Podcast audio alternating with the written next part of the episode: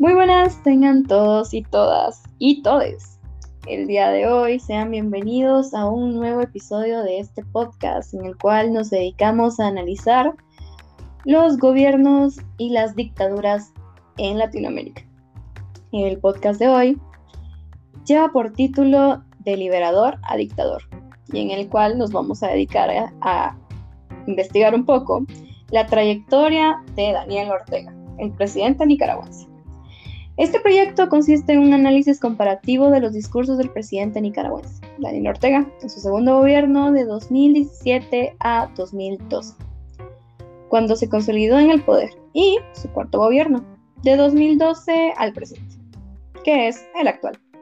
La finalidad es identificar qué cambios han habido, si los hay, de un gobierno a otro en cuanto a los siguientes aspectos, asuntos internos, política exterior, política económica, soberanía y derechos humanos.